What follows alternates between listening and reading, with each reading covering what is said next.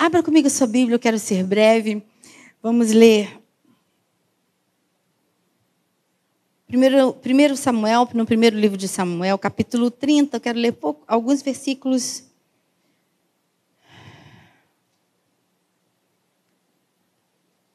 Isso, obrigada.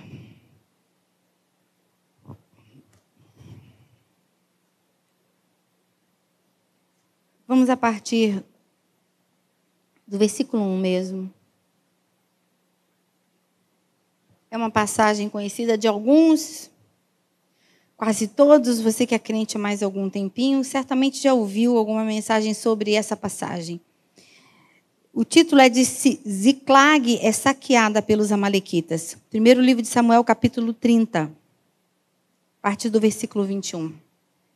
Eu estou lendo a mesma versão dali, então eu vou começar. Amém, irmãos?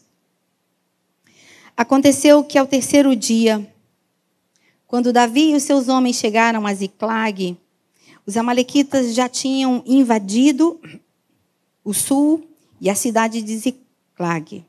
Tomaram Ziclag e a incendiaram. Versículo 2. Levaram cativas as mulheres que lá estavam mas não mataram ninguém, nem pequenos nem grandes. Então somente os levaram consigo e foram embora. Davi e os seus homens chegaram à cidade e viram que, tinham sido, que tinha sido queimada e que as suas mulheres e os seus filhos e as suas filhas haviam sido levados cativos. Então Davi e o povo que estava com ele ergueram a voz e choraram até não terem mais forças para chorar. Também duas, também as duas mulheres de Davi tinham sido levadas. Ainoã e Jezreelita, Jezreelita, e Abigail, a viúva de Nabal, o carmelita. Davi ficou muito angustiado, pois o povo falava de apedrejá-lo, porque todos estavam amargurados cada um por causa de seus filhos e suas filhas. Mas Davi se reanimou no Senhor seu Deus. Até aí, pode manter sua Bíblia aberta aí. Senhor, obrigado porque o Senhor tem falado conosco. E temos sentido a tua presença nesse lugar. E nós pedimos, ó Espírito Santo de Deus, comunica ao nosso coração aquilo que, de modo particular, precisamos receber porque tu és onisciente.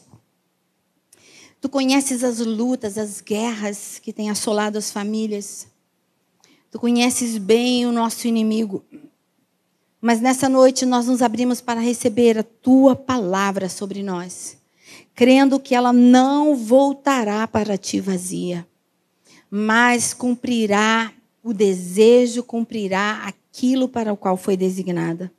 Porque cremos assim, nós tomamos com alegria a tua palavra. E já te agradecemos em nome de Jesus.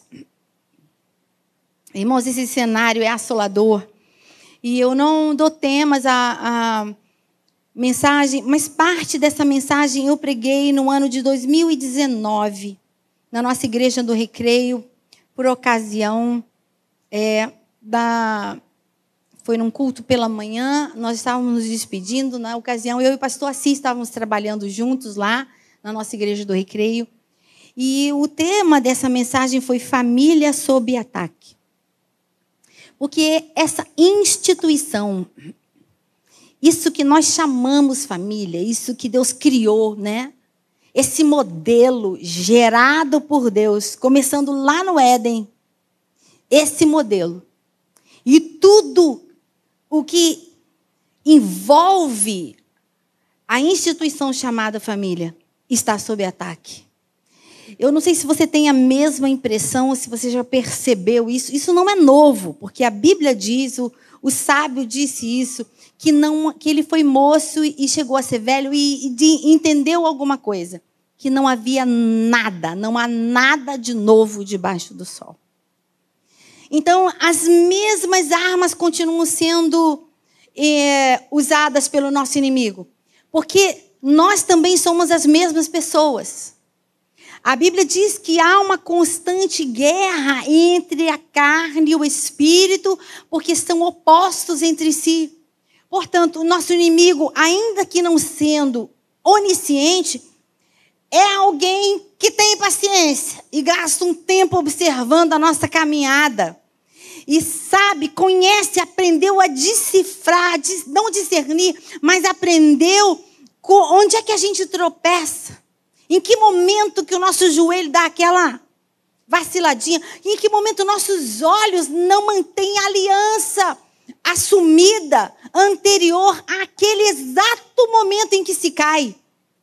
Nós não temos noção da profundidade, da grandeza desse alerta para o nosso coração essa noite.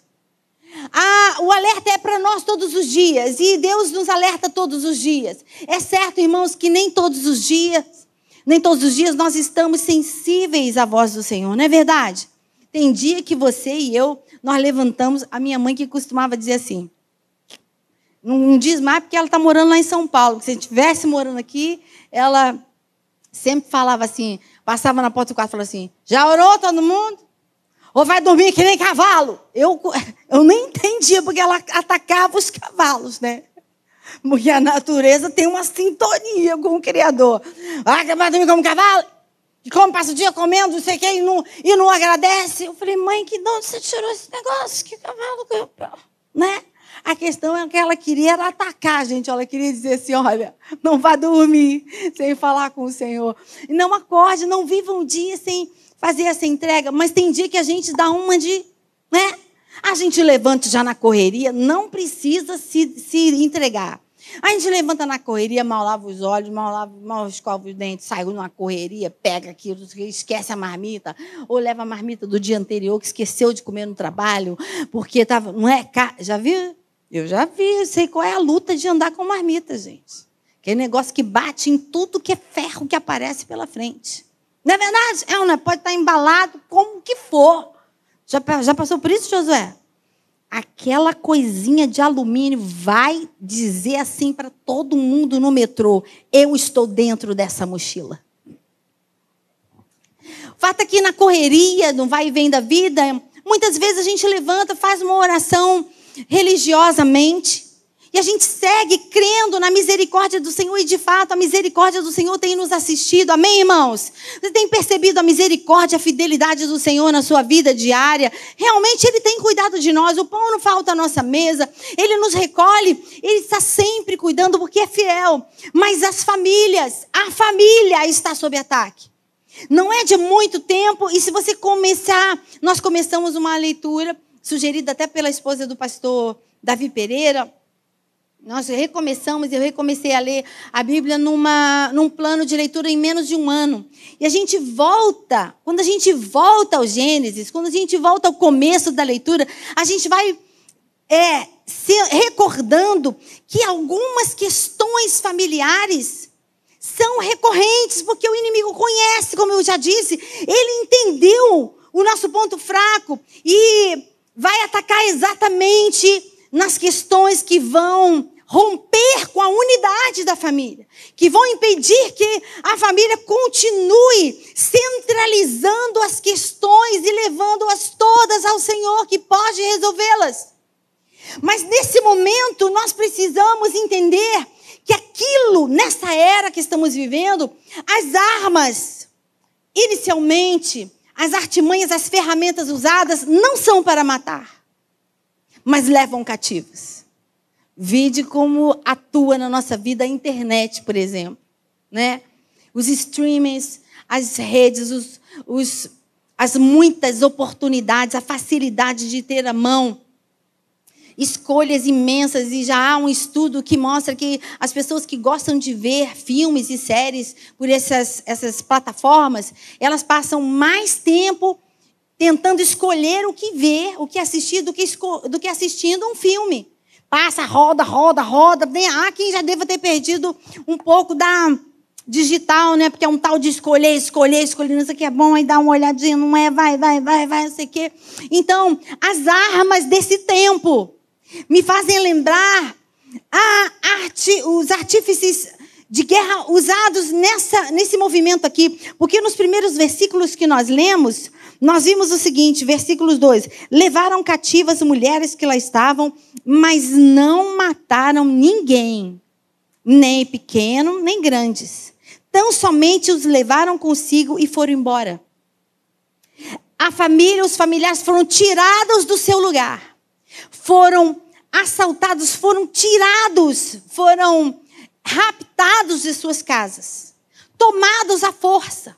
Mas ninguém foi morto, mas levados cativos. Estavam agora fora do seu lugar, fora do seio familiar e sendo levados para outro lugar, para um lugar de clausura, para um lugar sem o conforto familiar, para um lugar que não o seu de origem e numa outra condição. De livres estavam agora prisioneiros, vivos, prisioneiros em vida.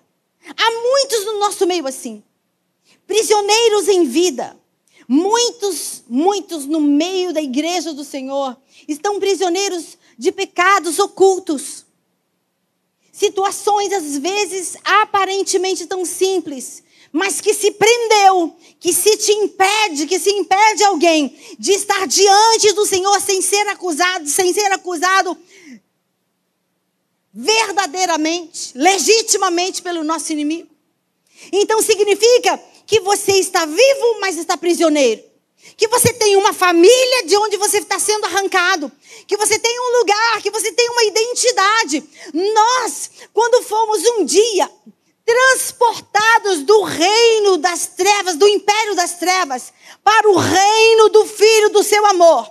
E um dia entendemos que Jesus Cristo, e só Jesus Cristo, é o caminho para o Pai. Que só Jesus Cristo é o caminho, a verdade e a vida. Neste momento, nós nos tornamos filhos de Deus. Você entende isso? Diga aleluias. Então, se você é filho, e nós somos filhos que temos um pai, aleluias, um pai cuidadoso, nós temos um pastor, e nós temos o Espírito Santo, aquele que foi enviado para nos ensinar todas as coisas, o pacote desenhado por Deus para o cuidado da noiva, essa que um dia será levada para diante dele, para viver com ele eterna, eterna, eternamente esse pacote maravilhoso, esse essa gama de cuidados ainda está ainda está disponível e ainda é real sobre todo aquele que crê. Sobre todo aquele que foi que é filho, sobre todo aquele que constitui a noiva do Cordeiro, a igreja do Senhor Jesus, que está sendo preparada para ser apresentada a ele. Você é um desses de aleluias. Mas nós somos o alvo. O nosso inimigo tem tentado tirar-nos dessa condição de noivos, de filhos, de família que se reúne, de povo que se reúne para adoração, de povo que tem nessa terra uma grande missão. A missão que nós temos é fazer discípulos. Mas se estamos sendo minados na nossa essência, e estamos, através de pequenas artimanhas do inimigo, porque uma frase que me acompanha e eu gostaria que você decorasse. Não vou pedir para você tatuar, mas grave no seu coração. O inimigo não fará nunca jamais você tropeçar numa montanha. Ninguém tropeça em montanha. Ninguém tropeça em montanha. A gente tropeça em cascalhos, a gente tropeça em pedrinhas, a gente escorrega numa gota ali aqui, numa sujeira, numa, numa pocinha de óleo. O inimigo sabe como nos tirar do equilíbrio, do eixo, mas não não se iluda achando que é naquilo que você é vigilante que você vai cair. Você vai cair, você vai tirar, ser tirado e ser levado cativo exatamente naquilo que você não olha, naquilo que a gente não cuida. Então, alerta para nós membros de famílias, tanto a família de Deus, tanto a, a igreja do Senhor, mas hoje, nesse momento em especial, você que é parte de uma família aqui nessa terra. Porque uma das maneiras do nosso inimigo atacar e alcançar a igreja do Deus vivo a noiva do cordeiro, é atacando as famílias. E vai atacar aquele que é mais sensível, ou vai atacar aquele que é mais iracundo. Ele sabe onde é que está a brecha em cada família. E o intuito do inimigo é manter ali dentro, mas em desarmonia. Até que alguém não aguenta mais e diz: não dá. Não é verdade? Então eu preciso lembrar a você. Esse momento, essa cena aqui, esse cenário, era uma crise inesperada. Mas olha, só para resumir, depois leia, porque a gente vai vendo, se você ler os capítulos anteriores, você vai ver que Davi estava fugindo do sogro. Ele estava, ele estava situado é, com a sua família, com o seu povo, com os seus 600, na cidade de Ziclag, sim, mas ele saía em, em campanhas. E ele tinha feito aliança com um povo que era inimigo de Deus e estava ali lutando por eles. Estava lutando assim, ó, junto com quem? Com os filisteus. Porque tem horas que você está alinhado a estratégias inimigas e não se percebe, não se dá conta. Tem horas que a gente já foi e não percebeu. E na sua fuga,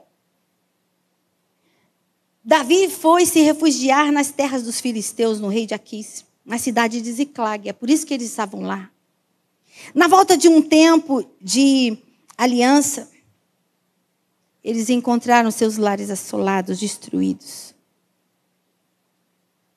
Estavam fora do seu lugar. As famílias sem proteção. Eu preciso não me demorar, mas o que fazer? O que fazer? Você já viveu circunstâncias na sua casa que você, de você olhar para alguém, existe alguém no seu seio familiar, aquela pessoa de quem se diz assim: não tem jeito não. Não tem jeito. Uma das minhas irmãs, das minhas amigas, porque eu gosto de dar testemunho de que Deus transformou os meus irmãos nos meus melhores amigos. Nós somos amigos, irmãos. Mas sabe aquela pessoa, a minha irmã mais amorosa, a mais alegre de todas, sabe? Aquela pessoa que faz todo mundo rir, minha irmã. Mas vivia se ferindo e porque se feria, nos feria. As escolhas e os desdobramentos das suas escolhas sempre recaíam sobre toda a família. E havia uma dor, um incômodo que levava ela de tempos em tempos para fora da família. Ela saía do meio, mas saía cativa. Que dor! Não se conforme com isso. Não se conforme com essa cena. Se alguém está fora do convívio da família e saiu não livre, mas saiu cativo, vá ao encontro. Saia do seu conforto. Comece a clamar, mas levante, faça um movimento. Faça um movimento, porque ah, nos versículos que nós lemos, está escrito que Davi e os seus valentes, eles ficaram tão angustiados, eles choraram até não terem mais forças. Um outro dia o pastor é, Sidaco esteve aqui e pregou sobre esse texto. Eles choravam, homens valorosos de grandes campanhas, vitoriosos, escolhidos a dedo, estavam chorando, choraram até não terem mais forças. Já chorou assim? É, no final a gente dorme, né? Porque não tem mais o que fazer, você não consegue mais nem miar. Pá! É desse jeito. Mas ao invés de dormirem, eles se levantaram. Eles se levantaram, mas não se levantaram porque todos estavam alertas. Eu quero voltar ao lance da minha irmã. Porque o que acontecia é que, por causa daquela angústia, da dor que nós vivíamos, porque ela é muito amada. Só para vocês saberem, minha irmã está completamente liberta para a glória do nome do Senhor. Amém, irmãos? Mas ela se tornou mãe solteira numa dessas saídas de casa. E nós vivemos muitas dores. Mas onde abundou o pecado, superabundou a graça do Senhor. Aleluia. Mas a gente não sabia a origem das dores e da, e da da, da irritação, não era a palavra da. Fugiu agora a palavra. Ela não cabia, não se, mas o inimigo conhecia, sabia afrontá-la. Um dia Deus a trouxe de volta. Deus enviou anjos porque Deus usa anjos. Sabia que Deus usa anjos? Diga amém. Tem alguém no desvio aí na sua história, na sua família, na sua casa, na sua história? Saiba que a qualquer momento Deus envia anjos. Deus envia anjos. Deus enviou anjos. Pessoas, uma pessoa apareceu para minha irmã no caminho e falou com ela: Você precisa perdoar. Aí, quando ela chegou em casa, tinha outra pessoa que dizia para ela: Você precisa perdoar.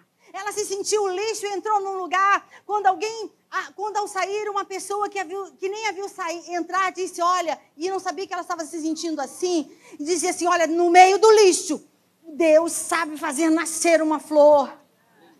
Você não é um lixo, você é uma flor no meio do lixo. Deus sabe. Deus sabe para onde as famílias são levadas, para onde aquela pessoa que precisa ser alcançada, qual é exatamente o local do seu cativeiro. Mas hoje, se eu e você reagirmos, diga aleluias. Sabe por quê, irmãos?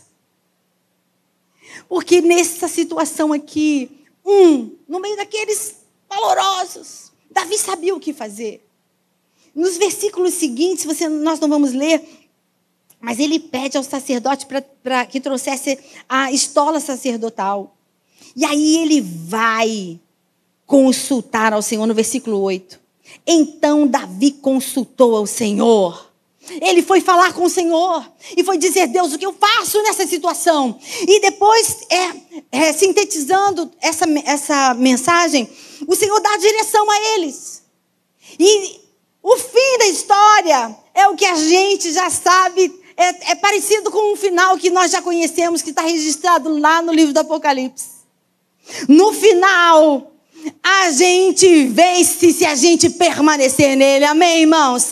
Aquele que nos chamou, aquele que nos perdoou, já venceu. No final, no final, o que perseverar no Senhor receberá a coroa da vida, receberá galardão e nós viveremos eternamente com ele nos céus. Aleluias. Mas no percurso, muitos vão se perder. No percurso, muitos vão se perder, porque haverá um julgamento. A Bíblia diz que importa que todos compareçam diante do grande trono do Senhor e serão julgados por tudo aquilo que tiverem feito, quer seja bom, quer seja mal, através do corpo. Vamos prestar contas. Todos prestarão contas, todo joelho vai se dobrar diante dele. Mas enquanto esse momento não chega, você precisa se levantar inconformado. Se há distorções, se há perdas, se há cativos vivos dentro da sua família, da sua parentela, você é aquele que está de pé. Você é aquele que está de pé. Está na hora de você se levantar. Vá ao Senhor e pergunte qual é a estratégia que o Senhor tem para resgatar essa pessoa. O que o Senhor quer quer que eu faça, o que eu preciso dizer, onde eu preciso mudar. O Senhor jamais despede alguém que o busca sem resposta. O Senhor jamais despede alguém que o busca de mãos vazias. Portanto, se você é aquele que está, você é aquele que dentro da família, definitivamente nesse tempo que está sob ataque, você precisa se levantar. Toma posição diante do Senhor e diz: Eis-me aqui, Senhor. Eu estou aqui. E usa Deus. E aí você vai entender, precisa entender uma coisa: que assim como Davi não era, você e eu não somos perfeitos ainda, mas um dia, num determinado momento, será dia perfeito na nossa vida. Mas está escrito que a vereda, a caminhada do justo é. Não está dizendo assim, será, pastor? Não vem? Não. não. Está escrito que a vereda do justo é como a luz da aurora, que vai brilhando, ou seja, não começa na escuridão. Vai brilhando, já está brilhando, né? Vai brilhando mais e mais e mais e mais e mais e mais e mais e mais um cadinho. Ah, tropecei ali, pastor, ficou deu meio escuridão. Mas ó, segue, vai dar, vai clarear, vai até ser dia perfeito. Enquanto isso, apesar da sua humanidade da minha como da de Davi, o Senhor quer restaurar pessoas da sua família. O Senhor quer transformar as circunstâncias dentro da sua casa, no meio da sua parentela, para restaurar o modelo que ele criou. Amém, irmãos? Muitos, não poucos pais e mães, estão lutando as, contra as mentiras do inimigo dentro das suas casas. Satanás está lutando para mutar, para mutilar a identidade gerada por Deus. Mas o Senhor é poderoso e tudo aquilo que o Senhor fez dá testemunho de quem o fez. Aleluias. Bendito seja o nome do Senhor. Então, se há mentiras, se há circunstâncias onde o inimigo tem tentado roubar a identidade, o gênero, a situação dentro da sua casa. Saiba de uma coisa: Deus sabe mudar todas as coisas. O nosso Deus é aquele que transforma o mal em bem, é que traz luz sobre as trevas, é que muda todas as coisas. Fique de pé, louvado seja o nome do Senhor. Aplauda o Senhor por Sua palavra. Aleluia assim como por nossas irmãs. Vamos orar. Assim como clamávamos pela minha irmã.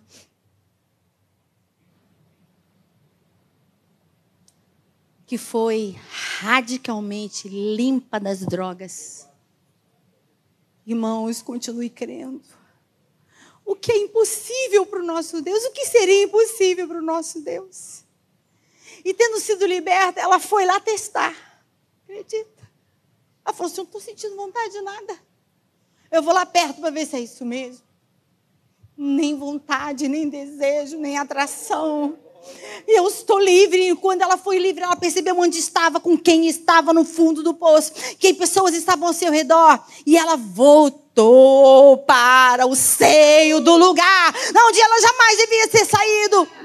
Mas agora ela tem olhos abertos, ela ainda vive grandes lutas. Mas eu creio que verei a bondade do Senhor em todo o contexto histórico da minha irmã, que está noutro caminho. Aleluias.